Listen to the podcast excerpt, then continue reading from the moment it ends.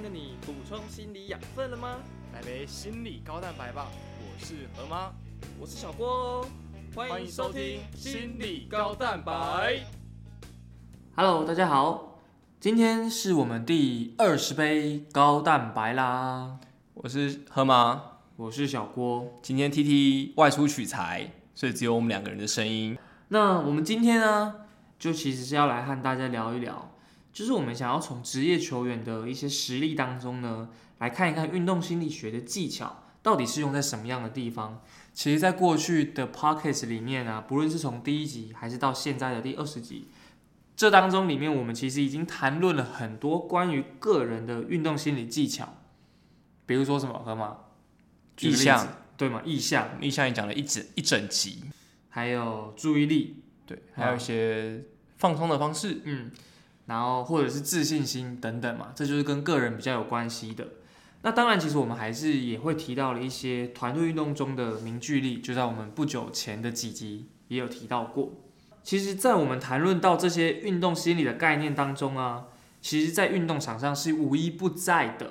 就像心理学一样，只要有人的地方，就一定都会有心理学。在之前的概念的分享当中，我们用了很多我们自己。本身的例子来跟大家做一些分享，也许在分享当中，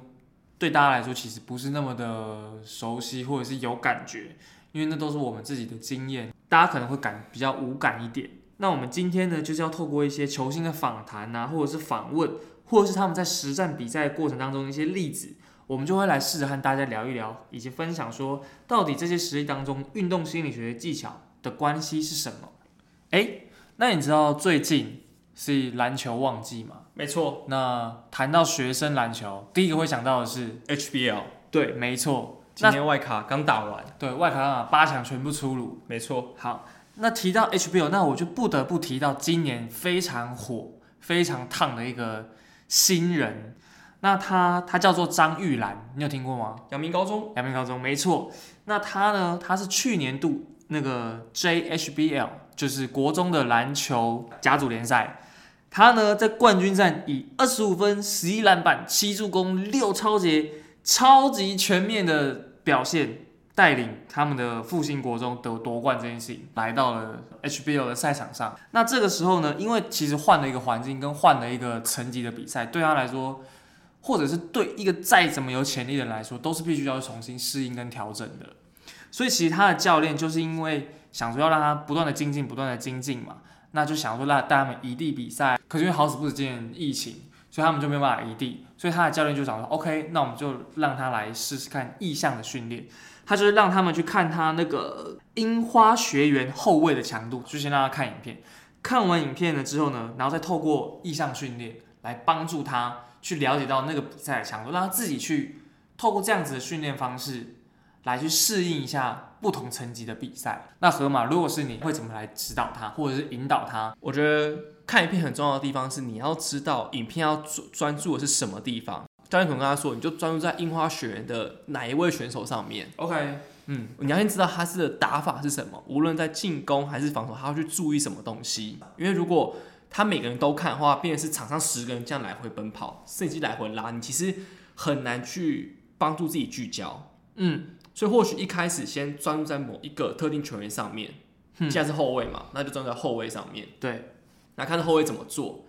然后让他非常高度专注之后，我觉得都可以适时让他闭上眼睛，是去思考说，好，所以现在你在运球，你对你跟这位后卫对到位了，嗯，那你要怎么过他？嗯，你想象他会怎么做？或许你怎么做都被守死，那时候你可以跟教练去做做一个讨论，去知道说，哎，我怎么样子？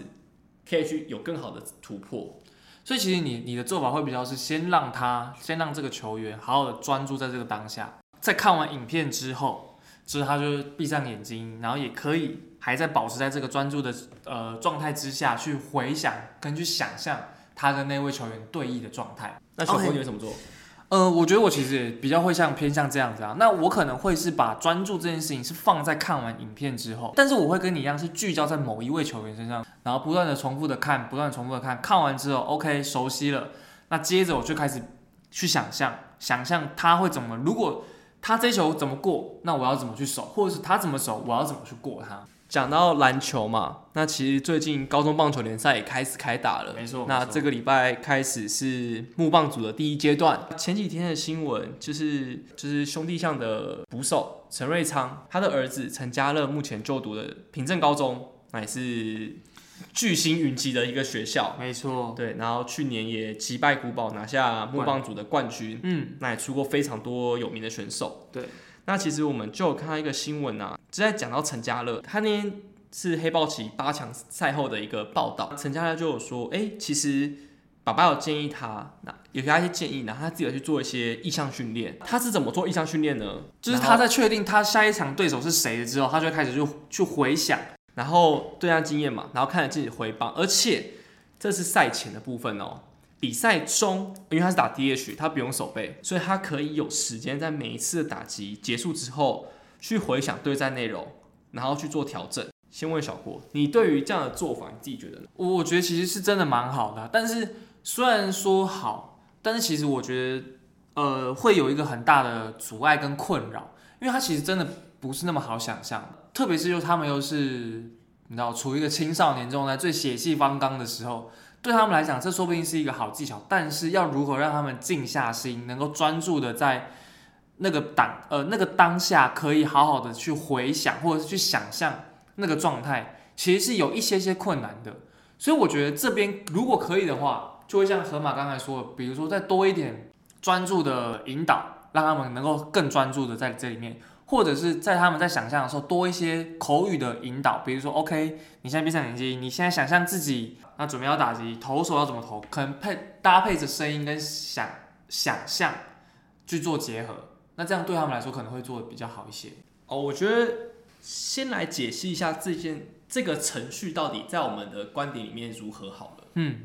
对，我觉得就是小郭刚才提到，就是可能他会在更多也是多了专注的策略，对帮助自己平静下来等等。尤其如果今天打击中是三振，或是明明是一个很甜的球，但自己没掌握到，怎么在懊恼情况能够让自己冷静下来，然后再去做就是意向。哦或许这可能是也是需要花一点功夫去想象的。呃这真的不是一件容易的事情。对，好，那当然这些细节去微调，可能是新闻没有特别说的。对那新闻当然是已经，可是但是新闻已经讲了非常多，我觉得蛮重要的一个历程。嗯，因为他不管赛前，甚至连比赛中这个很少我们被提到的部分，他也讲出来了。没错，那赛前是什么？就像讲的，去知道对手之后，就可以知道要怎么应对。因为其实高中生一场都在打，一直在打比赛，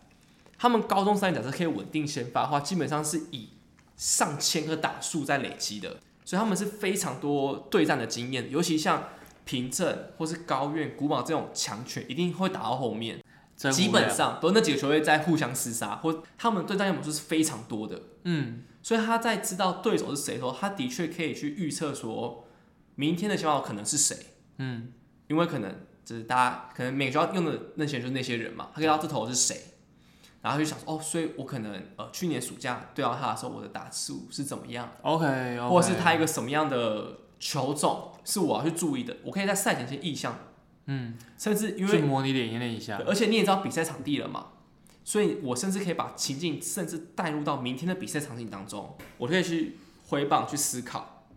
那比赛中，就像我们讲的，每一天每一个选手状况都不一样，没错，不管是打者还是投手，投手今天可能他的某一个球种特别的威，所以他今天以那个球种作为主要配球的战力，可能是赛前没有预测到的。OK，那怎么办？对，那就是透过意向嘛，我们去思考，因为你今天打一个打席了，你知道他今天的滑球会怎么跑，他今天的曲球会怎么跑，你知道他今天的跑法跟以往有什么不一样，那你就可以在底下就做重新的意向去修正，让你的画面是最及时、最贴近真实的状态的，那让你在上场有一个自信，知道哦，我就是要打这个球，那来了这个位置，我就是要回棒。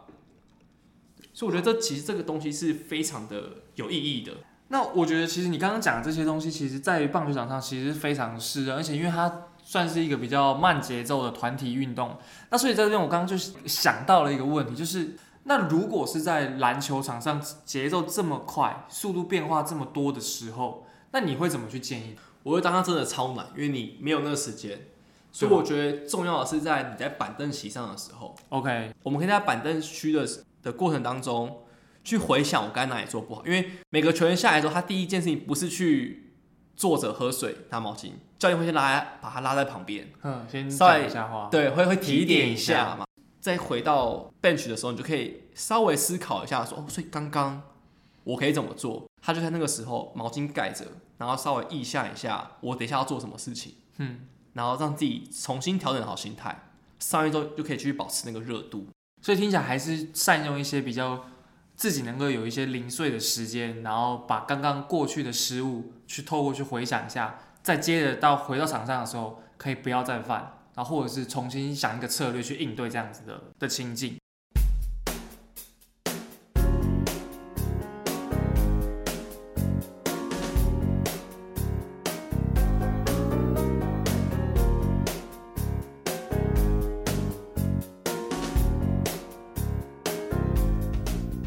现在谈提到篮球，那真的不得不说，最近霹雳这么火红的一个职业联盟里面，本季的第一场比赛，富邦勇士就跟那个彰化梦两家就打得很很火热，在最后关键时刻还是很拉锯的时候，当然这时候球要给谁？志杰，当然就是球给志杰。那为什么可以给他呢？那我先跟大家来重复一下那个那个当下的一个情境是怎么样子。富邦勇士其实是输两分的，在前一球志杰切入的时候，他马上失误了，可是他失误，然后就回去防守守成功了，然后他们要在进攻一波的时候，他还是一样能够接到队友的传球，稳稳的投进一颗超前三分球。然后赛后，许晋哲总教练就说：“真的是志杰就是一个很完美的一个球星的典范，他可以在下上一球失误，但是马上又可以做出一个非常有贡献的事情。”那这个时候，他就在访谈中其实也提到说，他在那个当下其实没有特别去想什么，他其实也没有去特别想要去追求什么东西，他就是在那个当下专注到说：“OK，我现在这个我这个时刻我该做什么事情，我就去做。”所以他其实他是很能够专注在此时此刻的，就是过去我们一直跟大家分享的正念的这个概念。正念就是有意识能够专注在此时此。那所以志杰他就说了，因为他其实没有再去想过去刚才那球失误了，他也没有着想着要去说，我等一下一定要弥补回来，我一定要把这球救回来。他没有去想过去，他也没有去想要去对未来去邀功，他就是好，我现在这一球我接到传球。我该出手，我就是出手，所以他可以好好的在这个此时此刻去做他该做的事情。那当然，有英雄命的人，他就是可以成了英雄。我觉得这个跟大家分享志杰为什么他可以在这个当下，他其实不会受到他前一球失误的影响，马上又可以做出对球队有贡献的事情，就是因为他真的很能够在此时此刻。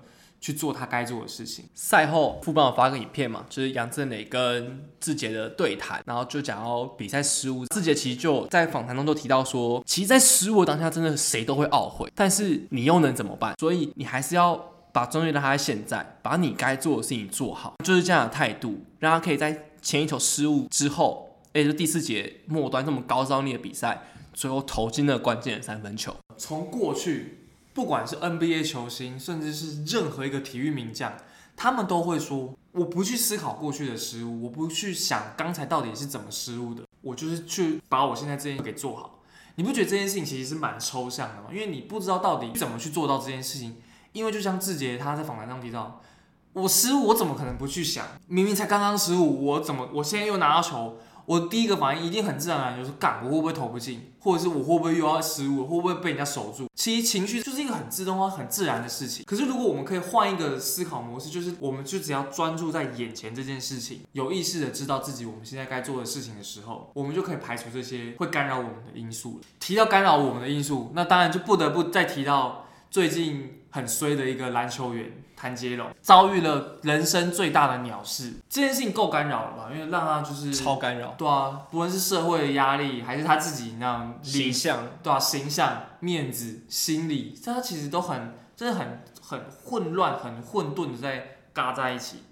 可是他在复出的第一场比赛的时候，他其实打的还不错，没有受到太多的影响。那为什么他可以这样子？他其实也自己提到说，他把他自己的情绪先调整好了，在场上就是专注着他该做的事情。就是其实就像志杰所说的，我们不再去想刚才到底发生什么事情，我不再去想之前。或者是过去社会带给我什么样的影响。我在这个时刻，我在这个情境，有意识的活在当下。这件事情就让我想到之前那宝儿杨哲一教练的专访，因为最近 TSNA 他们就采访了几个南山毕业，然后在当校友的教练。那我其实对于就是杨哲一教练，他讲到一段我蛮印象深刻的，他说他就说原来当教练要注意这么多事情，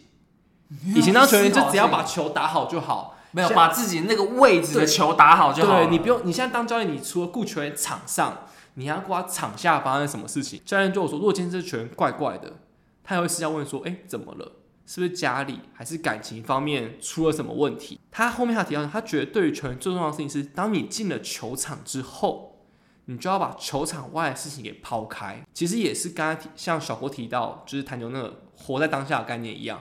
一旦他穿上球衣，比赛当中其实就要去抛开场外这些流言蜚语、这些是是非非的事情，他就是专注在这个场上他应该要做的事情。那我觉得这也跟我们前面会跟球员，或者我们前面去带团体的课一样，我们会跟球员说，你进到球场，你就要把刚刚发生的事情都先放在旁边。此时此刻，你注意就是在这个比赛上面，这个练习上面，你怎么了？那等一下离开球场再继续。其实就像河马提到这件事情，其实这是不容易的啦。我必须说，这真的不容易，因为你很难过的事情，它真的就是会一直跑在你脑袋里面，因为你会告诉他不要想，不要想，不要想，可他就一直弹弹回来，弹回来，弹回来，就跟白熊一样，所以这其实这我觉得这蛮难的，但是我们必须真的做到这件事情，因为我们必须一直把注意力拉回来，所以这就是在拉回来跟分心、拉回来跟分心之间的一些我们要去努力的地方啦。刚河马提到那个杨哲一教练会去关心他的球员们的一些感情的问题啊，所以这其实就是一个我们过去提到一个社会凝聚力的表现嘛。在要求战绩之余，他们还是在会感情上面，其实也是一个很不错的交流。所以他们其实一直以来，呃，教练跟球员之间的关系都不会太差。既然谈到了这件事情，我们就不得不再说一下土远土远的那过去的 MVP 情人，言行书，对我们的苏哥，好不好？苏哥他最近，我们先不评判他发文的这个动机或者是背后的原因到底是因为什么。可是我们如果从运动心理学的凝聚力这个概念切入的话，我们就可以知道说，这其实是对一个球队的社会凝聚其实是有很大的影响。因为毕竟教练发了这样子的文，球员不知道教练真正的用意，或者是他想要传递的讯息是什么，再加上媒体的渲染、球迷的炮轰、酸民的各种嘴，那这样当然球员心里看起来会是怎么样去想，那更很难去捉摸嘛。对言行书来说，十连败这件事情真的是压力其实是也够大了啦，所以他会这样做，可能一定有他的原因。所以如果今天你是一个运动心理的教练，你会怎么给我们苏哥一点建议？我觉得是要先看他们休息区到底发生什么事情，嗯，因为就像在苏哥发文之前，就已经有新闻说休息室气氛不佳了。对，呃，学长批一些新来的菜鸟不够认真，对，我觉得这，我觉得就像我们上一次讲团体一样，输球本来就很容易会让大家就是有情绪在，嗯，就开始找战犯啊等等的，谁不想赢球？所以我们要先去了解是，我觉得苏哥这件事情爆出啊，应该只是某一种就最后一根稻草的概念。从脉络来看，这个球队其实本来就有些状况了，可是我们要去了解的地方是，浦原因为他们这季分两个球队打，嗯，他们去 Plus League 一队有领航员，他们又继续留在 SBL，他们很多 SBL 的选手其实是可能是落选，或者是最近才很临时才被打找来的，甚至像你看他们去打关户杯的时候，伤兵人不够，他们必须得从领航员调选手来，支援，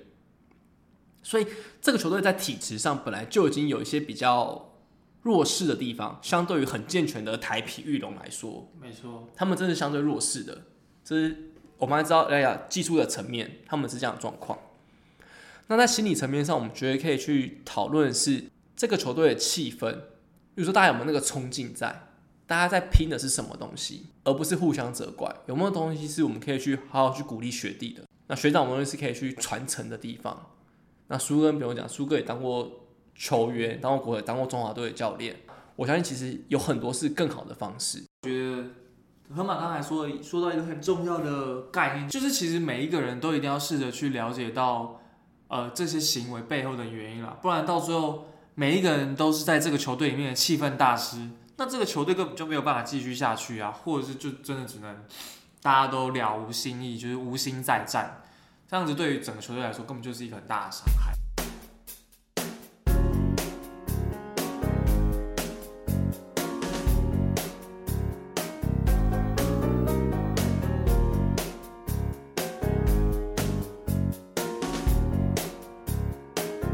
那最后我们想要来谈一谈的是自信心的部分。其实我觉得谈一谈自信心这件事情就很像是一个心理素质，我们很常提到的。自信心虽然不等于心理素质，但是我们很容易把这两个东西联合，就是挂在一起去说。你有很高的自信心，是因为你自信呃，是因为你的心理素质很高。那你自你心理素质很强，代表你有你有着很好的自信心。相对的，如果你心理素质不够，你当然很容易就没有自信心了。讲到自信心，讲到实力，我们就来谈谈，就是当年拿了两百万美金去红袜队，那今年季末转战双城队的林子伟选手。嗯，季末嘛，球员都会回馈，他又开个林子伟的棒球教室。那新闻他就有提到说，其实他觉得他今年打，今年因为疫情关系，他已经获得了相对很多的机会了，但是他没有抓住那个机会。以至于他最后就是被 DFA，然后转队。那他其实就有说到说，他觉得是输在心理层面，因为甚至他教练就会说，为什么你打击无法跟手背一样的流畅？林伟在新闻中提到说，他觉得他打今天打不好，他很怕后面都会有一样的结果，就导致他在打击上一直都会如此的绑手绑脚。OK，那我们来分析一下这段话哈。那他说，如当我这一次打击打不好，那我后面就会接着。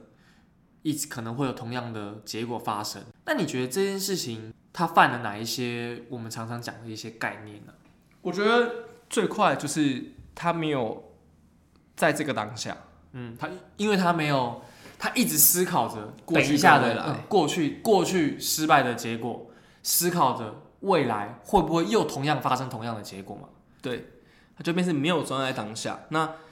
而且棒球本来是失败率很高的运动。对对，那你可能打击三次就不错嘛，他没有成就感啊。对，你打十次才才自然打，其他其实都是都是出局。嗯，他本来就没有这么容易。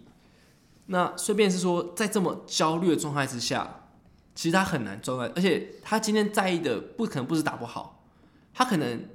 光是打不好，他后面就已经有好几个版本的眼神，就是说，万一我一直打不好，我可能就会被下放，我可能寂寞就怎样，他可能已经不知道跑到哪一个时空去了。嗯。我觉得这是一个蛮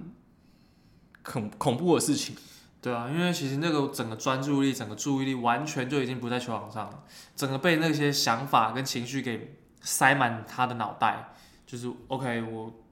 我得根本就没有想说我要打这个球，而是想说我会不会没有工作，我会不会我会被裁员，我会不会就是没有接下来的合约，我们有没有没有保障，对不对？嗯，哎，其实我觉得。林志伟的状况不是只有大联盟才会，因为状况在任何层级一定都会都会遇到。就像上个月女棒联赛，然后我们前面是因为我去状元支援，那认识一个英哥的小朋友，他就在女棒联赛打完第一场，问我就传来问我说：“哎，学长，为什么我最近打击都怕怕的？”我就说：“你是不是打很烂？”他说：“对，你怎么知道？”我说：“你之前你上市长杯拿打击奖那个时候，你打以前会怕吗？你会想很多吗？”呃，不会，学长。我说：“然后对啦，我说其实不管怎样，那只是一个结果。你需要重在是当下去做的事情。叔叔是线上在让他回忆意向的一些概念跟想法。第二场他就说：‘哎，有落赛，但是他有看到他好的地方。’我说：‘好，那你继续保持。’专注在好的地方，因为比赛中我们希望选手专注在是好好的表现，而不是你打不好。就算今天只是一个界外的全垒打，你也要记得这个打到球点欧巴的感觉。虽然你下下颗球被三振，但不是三振，而是你刚刚打咬到球那个的那个 feel 很好的感觉。嗯，然后来再下一场就打全垒打了，哇，还是制胜的对男英制胜的全垒打。挺好的。我就跟他说，哎、不要太嗨哦，然后后面就掰了，就呃，那我也不知道是因为有没有受到情绪影响，但是至少在这段时间，就是用 LINE 的沟通方法，发现其实他是可以有抓住他要的东西。所以其实我觉得活在当下这件事情，其实真的是蛮重要的啦。那可能用正念的术语就是活在当下。那如果是从运动心理学的角度，那就是专注这件事情。那要怎么去把注意力专注在这个当下？就是一直不断的可以把焦点放在我们现在该做的事情上面。OK，那我觉得今天的分享其实应该从很多不同样的球员、不同样的层级，甚至是不同样的情境，都带给大家说，运动心理学这件事情真的是在场上无一不刻的在出现。不论是专注，不论是放松，不论是意向训练，其实在哪一个时刻你都可以用得到，甚至是在私底下自主训练的时候，你也是可以用到的。所以，爱运动的你，或者是正在参与一些竞技运动的你，不妨可以试着去多练习，或者是用在自己身上看看，看看说有用跟没有用的那个感觉的差异。那不会没关系，追踪我们，你就会了吧。我觉得就像小郭讲，就是其实我们要在提的是运动性这件事情，其实它的本质应该是在提升表现，而不是大家过往以为去找心理老师就是代表我有问题。没有，就像我们刚才提到陈瑞昌之子陈家乐，他在赛前、赛中做意向训练一样，怎么优化意向训练，也是我们心理教练工作之一。怎么在团队当中避免气氛大失，避免休息室气氛崩坏，也是我们工作之一。对，就是我们其实工作是非常多元的，其实没有大家想象，哎、我有问题才要去找心理老师。那今天就是从这些新闻当中，由我跟小郭去分享大家，哎、如果从我们角度来看，我们可能会怎么做，或是说这个新闻它讲的东西到底是不是一个好的 protocol？那希望听完的你会有一些不同的想法。那如果你有兴趣想知道这些新闻连接或影片连接，我们也会附在今天的 show note 下方，下方 show note 跟我们的贴文当中。那如果你对于哪些新闻或是提到的关于好像有一点摸到心里有什么疑问，你也可以就是传来问我们，我们来做一集解答。